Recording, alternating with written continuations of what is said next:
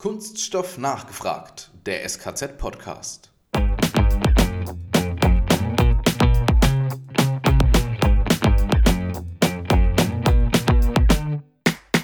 Unsere Aufgaben ist ganz klar. Unsere Aufgaben sind es, Unternehmen bei der Entwicklung, Charakterisierung von Dispersionen zu unterstützen. Also wir arbeiten sehr anwendungsorientiert und deswegen mein Wunsch ist, ähm, alle, die sich damit beschäftigen, mit äh, Lacksystemen, mit Tinten, mit äh, Formulierung von Klebstoffen, also mit Dispersionen insgesamt, nehmen Sie einfach Kontakt mit mir auf.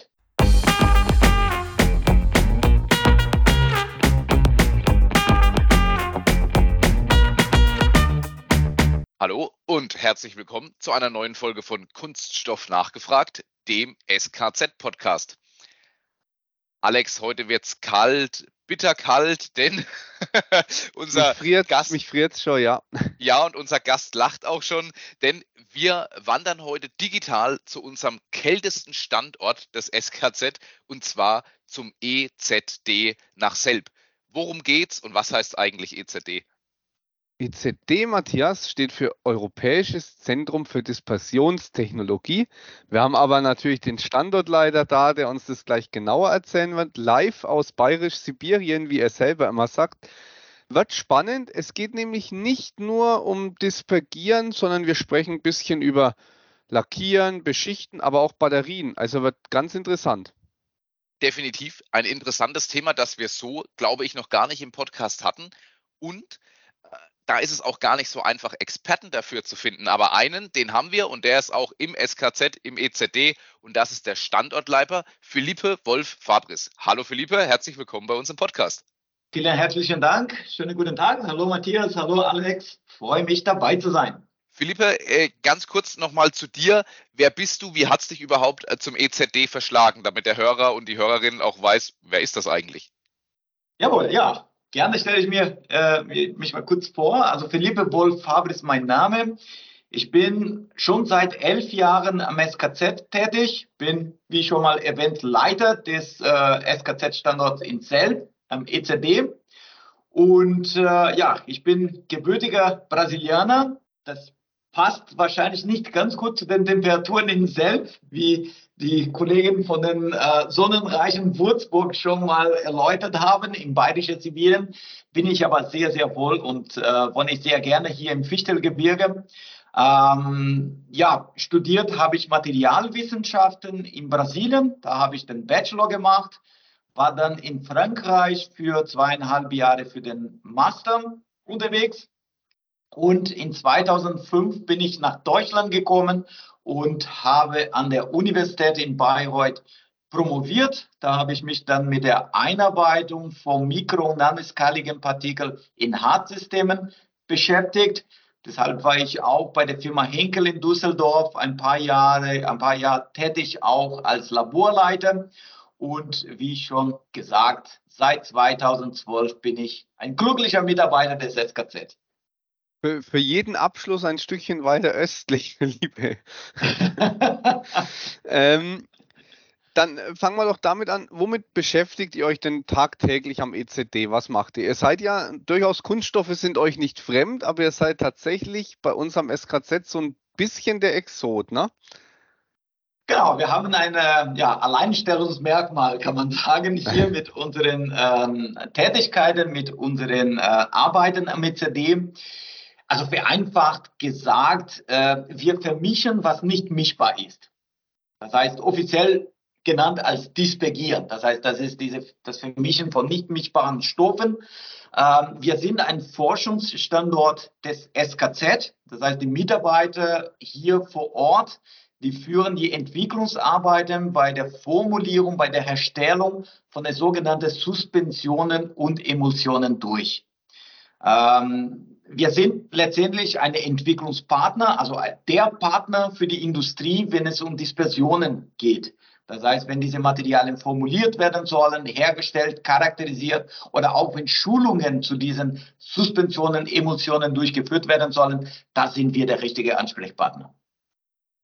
Philippe, für, für uns Laien, äh, was ist das Besondere an Suspensionen und Emulsionen? Warum ist das Dispergieren überhaupt so wichtig auch? Ja, also äh, es ist ja so, dass täglich äh, wir begegnen Suspensionen und Emulsionen, begegnen wir das mehrmals täglich. Also es geht da schon los, früh mit der Zahnpasta. Es geht dann weiter mit dem Nutella auf dem Brot. Heiße Schokolade, wenn man das trinkt, das ist auch eine Suspension. Dann haben wir vielleicht jetzt im Sommer, mehr in Würzburg als in Selb vielleicht, denn äh, die Anwendung von Sonnenschutzcreme, das ist auch eine Suspension. Autolacke, Antikratzbeschichtungen für Brillengläser, äh, Tattoofarben, glaube ich, das ist ein Thema für dich, Matthias. Ne? Das sind Richtig. alle, genau, das sind alle Beispiele von, von, von diese Dispersionen, sogenannte Dispersionen. Und das sind sozusagen, also fachlich würde man bezeichnen als Multiphase-Systemen. Das ist, wie gesagt, diese Mischung aus nicht mischbaren Stoffen. Denken wir mal einfach Nehmen wir als Beispiel eine Tinte oder eine sogenannte Dispersionsfarbe. Das kennt man von zu Hause mhm. auch. Man hat letztendlich ein Medium, eine Flüssigkeit, in der Regel Wasser. Und in dieser Flüssigkeit haben wir fein verteilte Pigmente, deswegen als Dispersionsfarbe genannt. Und das ist normalerweise Titandioxid bei äh, einer weißen Farbe zum Beispiel. Und ähm, bei dem Dispergieren, das heißt bei der Verteilung von diesen feinen Farbpigmenten, je besser diese Farbpigmente dispergiert werden in Wasser, desto besser, desto kräftiger ist auch die Farbe und desto besser ist auch die Deckkraft. Und das ist, was wir erreichen wollen, zum Beispiel mit einer Dispersionsfarbe, dass wir vielleicht nur einmal streichen müssen und das Ganze schon weiß wirkt und nicht zwei, drei, vier oder fünfmal. Und wie gesagt, diese Dispergierung, diese Verteilung von den Feststoffen, von dem Pulver in der Flüssigkeit ist entscheidend für die Endeigenschaften von diesen ähm, Lacksystemen, von Farben, von Tinten, auch für die Funktionalität von bestimmten Materialien. Deswegen investieren wir so viel Arbeit bei dem Dispergieren. Je besser das dispergiert, desto besser die Eigenschaften, Vielleicht desto weniger muss ich auch einsetzen von teuren Farbpigment in meine Formulierungen und so weiter und so fort. Ah, also nat natürlich, sage ich mal, würde sich quasi der Feststoff und die Flüssigkeit wieder trennen mit der Zeit. So, so ist das. Genauso wie bei einer heißen Schokolade. Wenn du vorbereitest mhm. zu Hause, du hast Milch, du bringst ein Kakaopulver dazu und du hast ein Dispergier Verfahren an sich, du hast deine Löffel und das mhm. mischst du letztendlich, das vermischt du diese Komponenten. Aber wenn du zum Beispiel fünf bis zehn Minuten warten würdest, bevor du das trinkst, das merkst du schon, dass dies, das Kakaopulver sich absetzt, das mhm. wieder zum Boden geht. Weil das ist nur dispergiert, das ist nicht komplett gelöst. Anders mhm. wäre es zum Beispiel mit Zucker. Zuckerwürfel im Wasser, einfach mischen, dann ist eine komplette Mischung das ist eine gelöste Zucker in Wasser zum Beispiel. Aber Kakaopulver bleibt das eben als Pulver drin. Und deswegen entmischt sich auch mit der Zeit. So kann man das gut erkennen auch. Ah, das ist auch der Grund, warum ich die erwähnte Farbe mit der Bohrmaschine kurz aufrühre, bevor ich das Streichen anfange. Sehr gut, sehr gut. Ja, ja schau, richtig. Matthias, wir haben wieder was gelernt. Der Bildungsauftrag zumindest für uns ist mal wieder erfüllt. Auftrag ähm, erfüllt. Felipe, ihr seid ja mit dem ECD, es gibt euch schon eine Weile, aber so SKZ-technisch betrachtet seid ihr ein sehr jünger Standort und trotzdem wird bei euch schon angebaut und auch personell werdet ihr ja massiv erweitert. Wie, wie kam es dazu und was sind neue, ähm, neue Möglichkeiten, die ihr gewinnt? Ja, tatsächlich haben wir die, Tätlich, äh, die, die, die Tätigkeiten hier in Selb im Jahr 2014 ähm, aufgenommen. Also das heißt, vor neun Jahren haben wir hier an dem Standort angefangen und ähm, ja, das ist so praktisch eine Erweiterung der Kompetenzen vom SKZ, also ein bisschen weg von dieser klassischen Thermoplasten äh, oder andere Kunststoffe, ein bisschen mehr in diesen Bereich, wo das nicht nur Kunststoff gearbeitet wird, aber natürlich auch mit Kunststoff zu tun hat, zum Beispiel Lackierung von Kunststoffoberflächen und so weiter und so fort. Und ähm, die Entscheidung, äh, tatsächlich der Fokus vom ECD auf das Thema Dispergieren, auf den Thema Dispergieren zu setzen, es war damals tatsächlich eine europaweite einmalige Forschungseinrichtung zu diesem, zu diesem Thema. Deswegen war für das SKZ auch ein Wagnis Man wusste nicht ganz genau, also wir hatten natürlich eine sehr klare Vorstellung, was wollen wir anbieten, was wollen wir hier am EZD machen und forschen. Aber klar, man wusste damals noch nicht so ganz, ja, wie die Industrie reagieren würde. Wird das unser Angebot angenommen, ja oder nein? Das, das wussten mhm. wir nicht ganz genau. Das hatten wir damals dann auch die Räumlichkeiten, Bürofläche, Labor ähm, für eine Größe von bis zu zehn Mitarbeiter geschaffen. Und wenn wir schauen jetzt, erfreulicherweise nach neun Jahren, wir sind schon elf Mitarbeiter. Also schon sehr eng in den Büros. Das ist mehr, als wir damals geplant haben. Ähm, die Laboren sind auch sehr gut ausgestattet, sehr voll ausgestattet, kann man sagen. Und ähm, zeigt das auch, dass das Leistungsportfolio, was wir anbieten, es ist in sehr verschiedene Branchen, wie ich das als Beispiel vorher genannt habe, und das wird sehr gut angenommen von der Industrie. Deswegen, wir brauchen mehr Platz einerseits. Wir werden dann auch mit der Erweiterung andere Themen auch äh, bearbeiten können. Und wenn wir das schauen, so diese letzten neun Jahren, die wir hatten, wir hatten bereits bisher mehr als 1100 Projekte hier bearbeitet. Egal, ob das die Formulierung, Herstellung, Charakterisierung oder Schulung im Bereich der Dispersionen, das sind mehr als tausende Projekte mit mehr als 500 unterschiedliche Unternehmen. Und das zeigt letztendlich, dass das Thema sehr wichtig ist. Das Thema ist gefragt und ja, da war letztendlich für uns auch die Motivation zu sagen, wir wollen jetzt den Standort erweitern. Und, äh, und das sind einige Sachen. Also bei der Erweiterung von dem Standort, wir sind kurz vor der Fer Fertigstellung des neuen Gebäudes. Wir werden unsere Fläche hier an dem Standort verdoppeln. Und äh, jetzt Ende Juli findet die Inbetriebnahme auch von den neuen Räumlichkeiten. Wir haben dann Bürofläche für zusätzliche 20 Mitarbeiter hier vor Ort. Wir bauen ein Dispergiertechnikum äh, auf. Wir bauen ein Beschichtungslabor auf mit einer sehr tollen Ausstattung. Ähm, in der Dispergiertechnik vielleicht ein bisschen so technischer zu erläutern, was wir hier auch machen. Ähm, in dem Dispergiertechnikum ähm, ja, wollen wir natürlich größere Menge verarbeiten, als wir aktuell können. Also mhm. derzeit Dispergierlabor geht es in Richtung 1 bis 5 Liter. Das ist gut für die Entwicklungsarbeit, aber das reicht nicht, wenn man zum Beispiel in Richtung ähm, kleine Charge für die Validierung von der Eigenschaft von den Materialien von Firmen zur Verfügung stellen möchten oder es reicht auch nicht aus und ebenso eine Zwischenstufe zwischen Labor und Produktion zu realisieren, diese 1 bis 5 Liter. Und deswegen, Dispergiertechnikum bedeutet Upscaling, bedeutet 50 bis 100 Liter Batchgröße. Und ein Fokus dazu liegt auch natürlich bei der Digitalisierung von Dispergierprozessen. Das heißt, der Einsatz von prozessbegleitenden ähm, Charakterisierungsmethode, die Optimierung von Dispergierenprozessen und so weiter und so fort. Das gehört dazu. Das ist, was wir jetzt äh, auch implementieren. Und Thema Beschichtungslabor. Äh, bisher konnten wir sehr gut Farbe- und Lacksystemen formulieren, aber wir hatten nicht die Möglichkeit, diese Farbe- und Lacksystemen kontrolliert oder automatisiert auf Oberflächen und auf Bauteile aufzubringen. Und das wollen wir jetzt dann auch erreichen.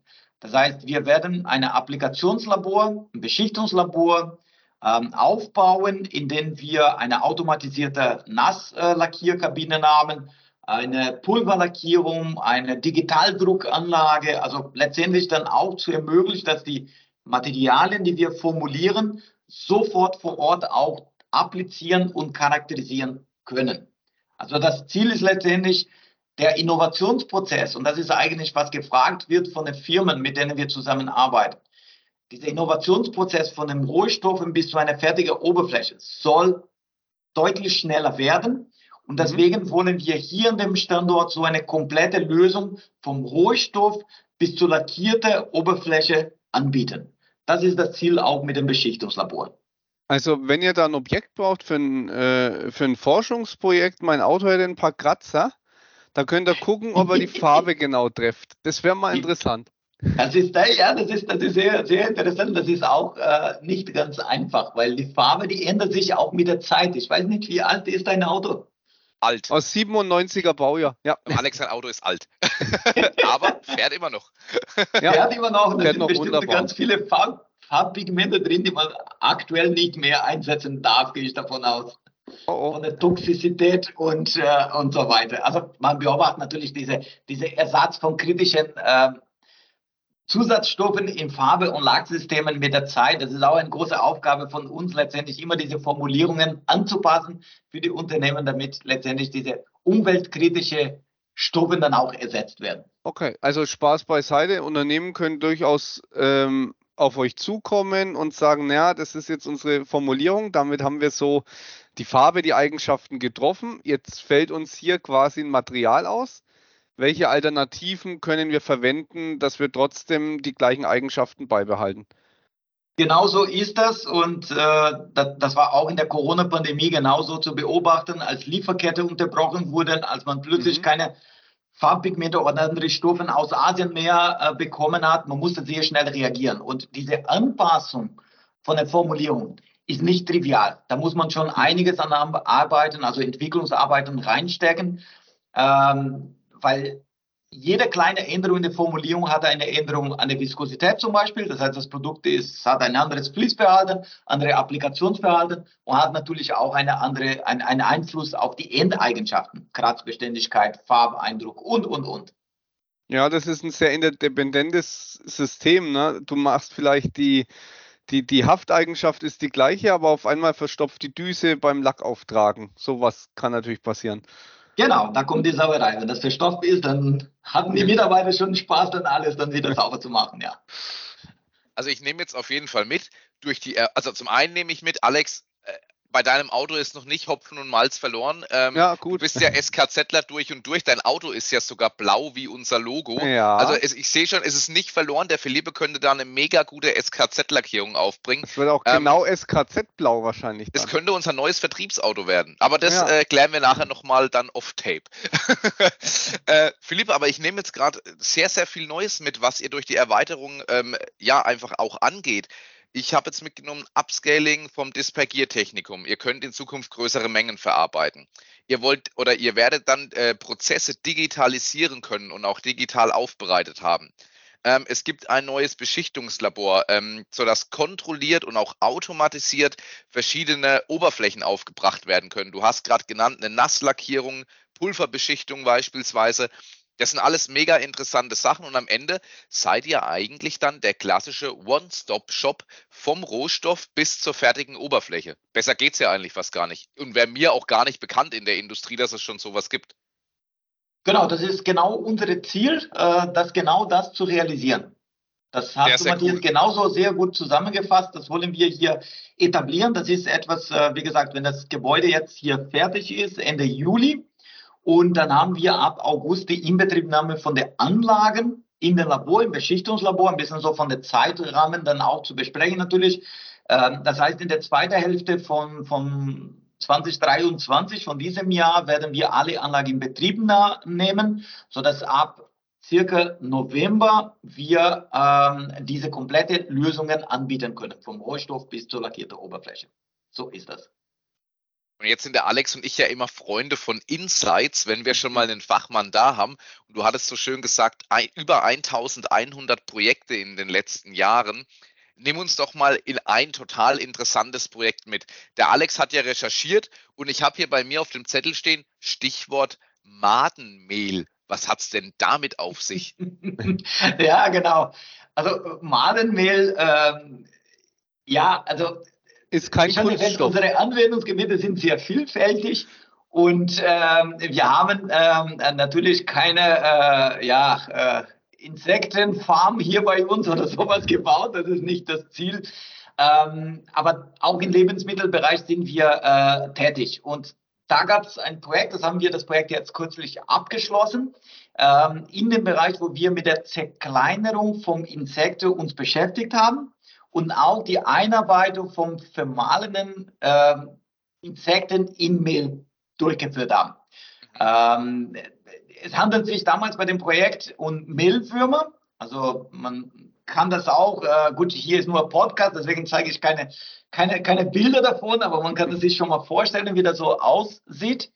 Und ähm, aus diesen Mehlwürmer wurde letztendlich dann auch nochmal diese Zerkleinerung und es wurde ein Mehl vorbereitet, das sehr proteinreich ist für mhm. Backwaren. Also das, das heißt, es wurde dann letztendlich dann auch äh, Brötchen gebacken und so weiter und so fort kann ich sagen, das schmeckt auch gut. Also es ist eine nussige Note da im Hintergrund. Wenn man nicht weiß, was da drin ist, das schmeckt sehr gut. Wenn man das weiß, das ist, naja, überlassen jeder äh, sein. äh, in der Tat ist das natürlich in der Europäischen Union ist das schon äh, zugelassen. Also Insekten als Lebensmittel schon seit, seit ähm, einigen Jahren, also Mehlwürmer schon seit 2021 äh, darf man einsetzen. Ähm, wie gesagt, ob man das lecker oder eklig findet, äh, jeder seins. Ich bin Brasilianer, ich komme aus Südbrasilien, ich bevorzuge natürlich ein Rindersteak, äh, nicht unbedingt ein Mehlwürmerbrötchen, aber äh, egal. Äh, Fakt ist, ähm, wir müssen uns damit beschäftigen, weil ähm, ja, wir sind mehr als acht Milliarden Menschen auf der Erde. Und man muss natürlich Gedanken machen, was sind alternative Proteinquellen und alle diese Menschen dann auch zu ernähren. Deswegen finde ich durchaus berechtigt, solche Projekte auch zu sich anzuschauen, die Alternative dann auch. Klar, keiner wird gezwungen, ähm, Insekten zu essen, das ist nicht das Ziel, aber man muss letztendlich dann auch, ähm, man muss das auch mal schauen, was die, die, die Möglichkeit sind mit so. Und mit dem Projekt, das war dann auch mit mehreren Partnern deutschlandweit, war auch eine Bäckerei mit dabei, wie gesagt, die dann auch letztendlich das äh, ja, diese neue proteinreiche Mehle eingearbeitet haben. Also praktisch essenstechnisch oder praktisch von der Inhaltsstoff war sehr gut, sehr erfolgreich. Von dem äh, Geschmack her, wenn man nicht weiß, dann schmeckt man nicht wirklich, weil da sind ja keine sagen wir so 100% Insektenbrötchen, sondern es ist ein Anteil drin von 20% vielleicht äh, drin. Ähm, und äh, als ich das probiert habe, würde ich das natürlich in Oberfränkisch ein Lob aussprechen und ich würde sagen, es hat schon gepasst. ich sehe, du bist voll integriert. Ähm, äh, hast du noch ein anderes Projekt, was vielleicht ein bisschen kunststoffnäher ist, jetzt so mal aus der Hüfte geschossen? Als, als ja, so konkretes ja, Beispiel? Gerne. Gerne, also da sind äh, ganz viele, also äh, eher, also normalerweise beschäftigen wir uns nicht mit diesen Themen und Lebensmitteln, sondern vielmehr und technischen äh, Produkten und da ist natürlich das, Thema so, was man an der Oberfläche von Kunststoffen appliziert, also Tinten für das mhm. Bedrucken oder funktionelle Beschichtungen wie Nas- und Pulverlacke. Ähm, das ist äh, bei uns eher, sagen wir so, sind eher die, die Regel, was Projekt betrifft. Und ähm, vielleicht das zum Pulverlack würde ich gerne mal ein bisschen weiter vertiefen, weil das ist ein, ein super interessantes Thema für Kunststoffe auch. Äh, normalerweise kennt man Pulverlack aus metallischen Oberflächen, mhm. wo man letztendlich dann beschichtet äh, Metallbauteile damit. Äh, vielleicht ein bisschen zu Hinter Hintergrund, also Pulverlack. Ähm, wie der Name sagt, man hat ein Pulver und das Pulver wird zunächst mal elektrostatisch aufgeladen. Und dann wird es beschleunigt in Richtung Bauteil und haftet an der Bauteiloberfläche. Anschließend gibt es dann letztendlich eine Temperaturbehandlung, ein sogenanntes Einbrennen von dem Bauteil. Und dann erweicht es so sich der Lack und vernetzt sich. Und durch diese Vernetzung, das ist so eine duroplastische Art ähm, oder ein duroplastisches Material dann als, als äh, Bindemittel, kann man sagen, in den Lack, Dadurch erzeugen wir natürlich äußerst beständige Schichten an der Oberfläche. Deswegen ist das eben für Außenbereich und so weiter super interessant. Ähm, auch besser geeignet als ähm, herkömmliche Nasslagsysteme zum Beispiel. Und äh, mit Pulverlack hat man auch den Vorteil, man braucht kein Lösemittel. Das ist ein 100% System sozusagen. Das heißt, wir haben keine Wasser oder keine Lösemittel, sondern nur direkt das Pulver, das komplett appliziert wird. Und ich kann den Overspray bei dem Prozess auch wiederverwerten, was äh, von der Nachhaltigkeitsgedanke her ein Vorteil ist. Nachteil oder die Begrenzung vom Pulverlack liegt einerseits an der Schichtdicke. Ich kann nicht so dünn mhm. gehen wie eine Nasslack. Es ist ein Vorteil für die mechanische Beständigkeit vom Pulverlack gegenüber Nasslack, aber es ist ein Nachteil, wenn ich sage, ja, ich brauche nur eine sehr dünne äh, Lackierung von der Oberfläche. Das würde dann normalerweise nicht funktionieren mit Pulverlack. Und ähm, optisch betrachtet, optisch betrachtet, also wenn ich das denke, sondern ein Auto mit einer Piano Black Oberfläche oder sowas, das ist richtig tief schwarz dann würde ich eher mit einem Nasslack arbeiten, da kriege ich eine bessere Oberflächenqualität. Aber wie gesagt, es gibt ja viele Anwendungen, wo, wo, wo Pulverlack eingesetzt wird. Das haben wir zum Beispiel bei einem Projekt, uns beschäftigt jetzt in der Corona-Pandemie mit der Entwicklung vom antimikrobiellen Pulverlaken für Kunststoffbauteil. Das war ein super interessantes Projekt, Projekt, weil es tatsächlich direkt diesen Bezug zu der, zu der Pandemie. Wir haben deshalb ähm, Pulverlack mit äh, Nanosilber modifiziert, haben wir dann eben das modifizierte Material auf Kunststoff Bauteil appliziert und sowohl die antibakterielle Wirkung als auch die antivirale Wirkung äh, untersucht. Und auch gegen Coronaviren hat man zum Beispiel eine super gute ähm, Wirkung, größer als 99,2 Prozent innerhalb von zwei Stunden. Also das funktioniert richtig sehr, sehr gut. Und das ist etwas, wo ich sehe, klar, jetzt ist die Corona-Pandemie nicht mehr in den Nachrichten, also es wird nicht mehr so betrachtet. Aber man weiß, die nächste Pandemie wird leider in den nächsten Jahren voraussichtlich wiederkommen. Da ist man dann ausgerüstet jetzt mit einem Material, das man sehr schnell dann auch einsetzen kann und auch ganz besonders das Material einsetzen in Krankenhäusern, zum Beispiel gegen multiresistenten Bakterien. Also es gibt da sehr viele Anwendungen, sehr viele Möglichkeiten. Und alle diese Projekte, die so einen Direktbezug haben zu den würde ich nennen als große Herausforderungen unserer Gesellschaft. Das sind die mhm. Projekte, die für mich sehr, also besonders wichtig sind. In Richtung Ernährung zum Beispiel, in Richtung hier Gesundheit. Und da gibt es natürlich eine breite Palette an, an Beispiele äh, dazu, an, an Projekte, die wir hier an dem Standort arbeiten. Das ist ein schönes, man stellt sich nur vor, ne? Ähm, im OP-Saal äh, bewirkt so eine Beschichtung Wunder, weil ich meine, desinfizieren müssen sie eh, aber du fängst halt viel an Keimen ab, die eventuell schon Resistenzen gegen Desinfektionsmittel entwickelt haben. Also eine super Sache, weil das Wichtigste ist ja erstmal die Infektion zu vermeiden. Ähm, Stichwort Pulverlack, da haben die Kollegen von euch ja auch ein White Paper dazu geschrieben. Wen die Grundlagen interessieren, wir packen den Link dann in die Show Notes. Ähm, aber mal den Blick jetzt in die Zukunft. Jetzt haben wir über ein paar Projekte gesprochen. Ähm, was läuft denn aktuell so Spannendes bei euch? Worauf dürfen wir uns freuen die nächste Zeit?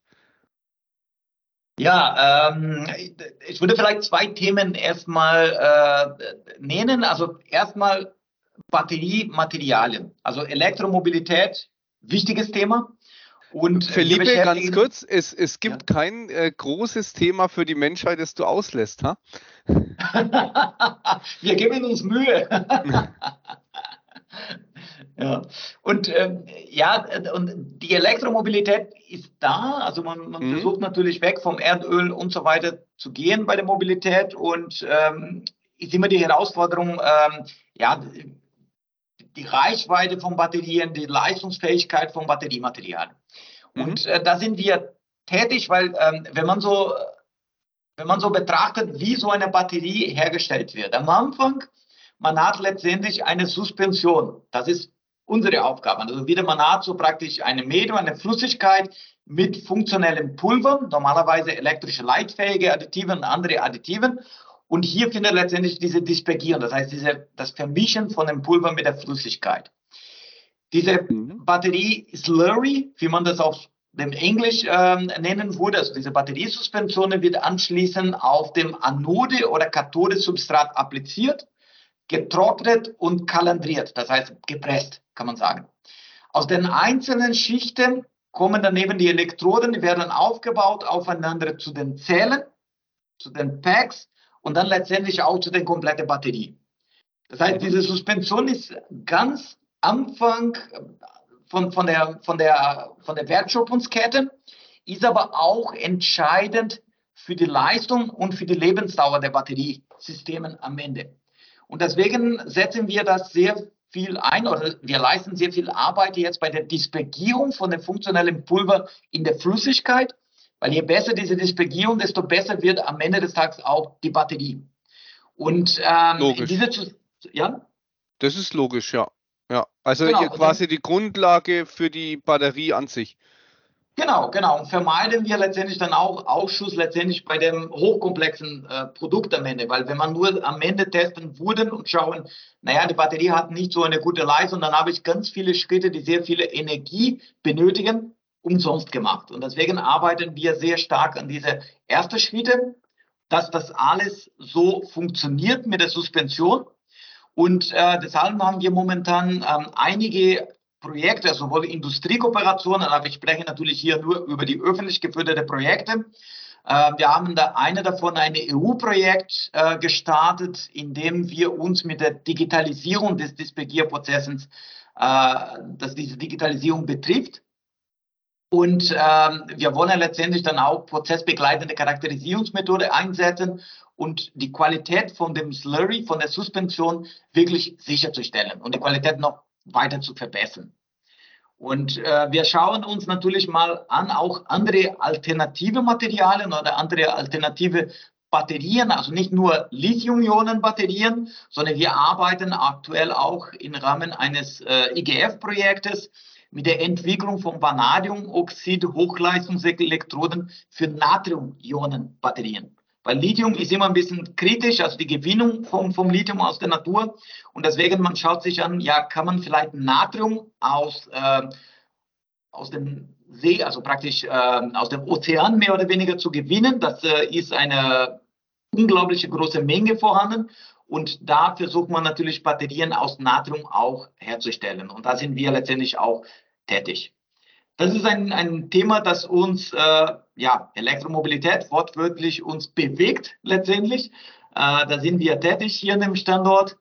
Und äh, vielleicht äh, das zweite Thema ist natürlich alles, was mit biobasierten Materialien zu tun hat. Und besonders die Formulierung, die Applikation, die Anwendung von biobasierten, also nachwachsenden Rohstoffen bei der Formulierung von Tinten- und Lacksystemen. Die, wir alle wissen, die Klimaneutralität in der EU soll bis 2050 erreicht werden. Da haben wir noch viel Arbeit vor, vor uns. Die Kunststoffindustrie hat schon ein bisschen früher angefangen, würde ich sagen. Also die Kunststoffindustrie ist schon seit fünf oder seit zehn Jahren tätig. Dann Biokunststoff, Biomaterialien. Äh, da ist SKZ natürlich sehr gut aufgestellt, was das betrifft. Ähm, diese, diese Kunststoff auf den Markt zu bringen, einzusetzen und so weiter, Biopolymeren. Und jetzt geht es einen Schritt weiter. Naja, viele von den Kunststoffbauteilen, die werden auch beschichtet. Und da ist ja die Frage, momentan sind fast alle Beschichtungen erdölbasiert.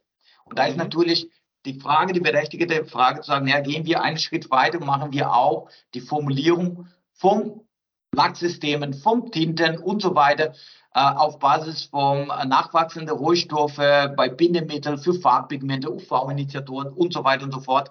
Das ist etwas, was uns aktuell auch äh, sehr stark, wo wir auch tätig sind, was uns ähm, auch äh, beschäftigt. Und ähm, da sehe ich auch ein großes Potenzial für den Einsatz von diesen Materialien. Und ähm, genau wie wir vorher gesprochen haben, der, dieser Ersatz von einer Komponente, einer Formulierung ist nicht trivial. Da müssen wir die Arbeit leisten dazu, die Entwicklungsarbeiten.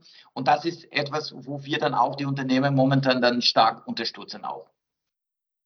Wir haben jetzt festgestellt, Philippe, und Alex hat schon so schön formuliert, ihr kümmert euch eigentlich irgendwo um alle Themen, die aktuell die Menschheit so bewegen. Ähm, also wir haben über das Thema Lebensmittel gesprochen, wie versorgen wir äh, über acht Milliarden Menschen. Ähm, wir haben darüber gesprochen, über das Thema Batterietechnik. Äh, wir haben über biobasierte Kunststoffe, sprich das ganze Thema Nachhaltigkeit gesprochen. Und jetzt, bevor wir nämlich schon zur letzten Frage kommen, würde ich ganz gerne aber auch noch auf eine Sache zu sprechen kommen, denn ihr arbeitet da sehr aktiv dran.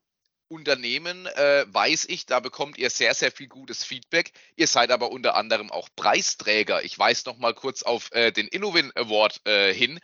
Ähm, und ich zitiere mal gerade, ich habe hier gerade noch mal parallel nämlich geschaut, äh, der, die Frankenpost oder der Frankenbode hat getitelt, EZD erhält Preis für Kunstfleisch. Hol uns ganz ja. kurz noch ab, äh, Philippe, um was ging es denn da genau, bevor wir dann schon zur letzten Frage kommen? Ja, sehr gerne, sehr gerne. Also mit dem Begriff Kunstfleisch war ich natürlich nicht so äh, happy auch, weil äh, da sind ganz viele Leute zu mir gekommen und gesagt, oh Gottes Willen, wir haben so gutes Fleisch hier in der Region, warum macht ihr denn sowas? Man hat schon gedacht, dass wir eine, äh, weil es wird jetzt gesprochen natürlich, Steak aus dem Labor ne, nach dem Motto, ne? Ähm, Kunst, genau, Kunstfleisch ist das eher ein bisschen anders. Ähm, äh, äh, was wir da gemacht haben, ist ein bisschen anders gedacht. Also Kunstfleisch, es geht das dazu, eine synthetische Muskelmasse herzustellen für ähm, Simulatoren von äh, Operationen, also im OP-Bereich für Ärzte. Das heißt, man okay. soll sich vorstellen, ein Arzt, wie kann er letztendlich üben aktuell? Der geht mal hin an, weiß weiß ich, er muss eine komplizierte OP machen an dem Rücken von einer Person. Der würde natürlich nicht an dieser Person üben, sondern er muss idealerweise eher, sagen wir so, eine Leiche nehmen und dort dann letztendlich üben.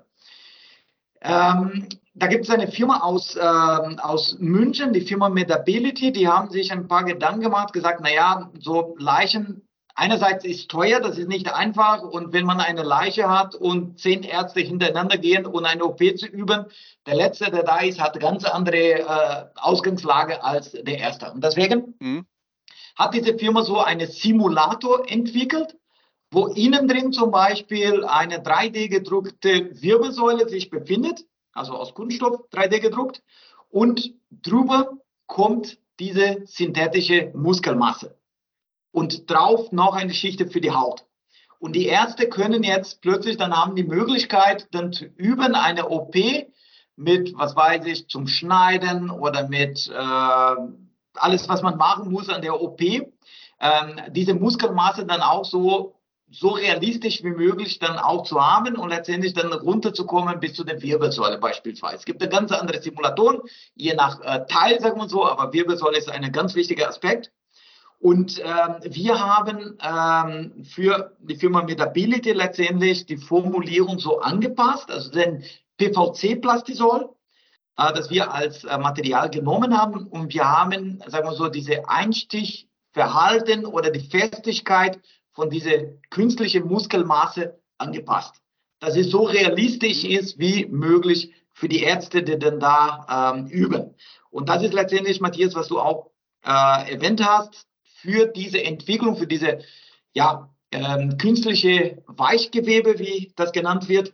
Dafür haben wir ähm, den Preis letztes Jahr, äh, Innovin-Preis, äh, gewonnen. Und das war für uns natürlich da äh, super schön, so die Möglichkeit auch parallel zu K-Messe, zu dieser großen Veranstaltung dahin zu gehen. Es war ein wunderschöner Abend ähm, und ja, wir freuen uns sehr, dass wir in dem Bereich PVC-Plastisole tatsächlich unsere Know-how hier äh, auch für den Preis dann letztendlich dann auch bekommen haben und auch, dass diese internationale, offensichtlich wirksame ähm, ja, Preis dann auch bekommen haben.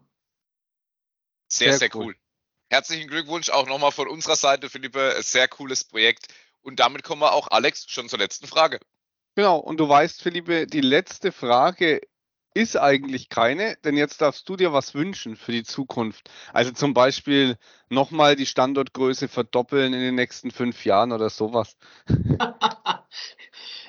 ja, ähm, sagen wir so, ähm, äh, äh, Pläne habe ich schon. Wünsche habe ich schon. Und, und, also, und die Probleme der Menschheit hast du ja dann auch schon gelöst. Genau. genau. Nein, unsere Wunsch ist tatsächlich jetzt erstmal ähm, mit Leben zu füllen, also die Erweiterung. Mhm. Und das bedeutet letztendlich, also unsere Aufgaben ist ganz klar. Unsere Aufgaben ist das, sind das Unternehmen bei der Entwicklung, Charakterisierung von Dispersionen zu unterstützen. Also wir arbeiten sehr anwendungsorientiert. Und deswegen mein Wunsch ist, ähm, alle, die sich damit beschäftigen, mit äh, Lacksystemen, mit Tinten, mit äh, Formulierung von Klebstoffen, also mit Dispersionen insgesamt, nehmen Sie einfach Kontakt mit mir auf, diskutieren wir ger sehr gerne über Ihre Herausforderungen, über Ihre Fragestellungen. Äh, wie gesagt, wir wollen die Unternehmen so gut wie möglich unterstützen. Ähm, schauen Sie sich mal einfach an auf unsere Internetseite, also ecd.eu. Gucken Sie mal an, was wir für eine gute Ausstattung hier vor Ort haben, was wir, wir für äh, Schwerpunkte haben. Ähm, und äh, wie gesagt, wir arbeiten sehr anwendungsorientiert, wir arbeiten sehr äh, kundenfreundlich, was das betrifft. Und äh, da ist mein Wunsch einfach, ja, sprechen Sie uns an, kommen Sie auf uns zu. Wir unterstützen sehr gerne bei diesen Themen und, äh, und erzählen Sie einfach mal weiter, wenn Sie zufrieden sind mit unserer Arbeit. Das ist mein Wunsch. Links packen wir natürlich in die Show Notes. Genau. Philippe, in diesem Sinne, vielen Dank an dich für die äh, tollen Insights. Und ähm, ich glaube, äh, Alex und ich, wir können das nur wiedergeben. Ein Besuch im EZD, der lohnt sich allemal, ähm, um sich wirklich mal anzuschauen, wie solche Labore aussehen. Und ich sage mal so, wenn es richtig gut läuft, gibt es vielleicht auch noch ein gutes brasilianisches Steak. Nicht künstlich, kein Kunstfleisch, sondern ein echtes. Philippe, Aber ein Madenbrötchen als Beilage. So ist es, ganz genau. für alles was dabei, ja. Philippe, vielen genau. Dank dir für deine Zeit und für die tollen Insights. Ja, sehr gerne, sehr gerne. Vielen Dank für die Einladung, äh, Matthias, Alex. Es war sehr schön, habe mich auch sehr gefreut, diese Chance hier zu haben. Äh, es war ein sehr angenehmes Gespräch und angenehmes Gespräch und ja, wir bleiben in Kontakt. Danke dir. Ja, Alex und uns beiden. Uns bleibt wie immer zum Schluss eigentlich nur noch eins. Kunststoffwissen zur Selbstverteidigung.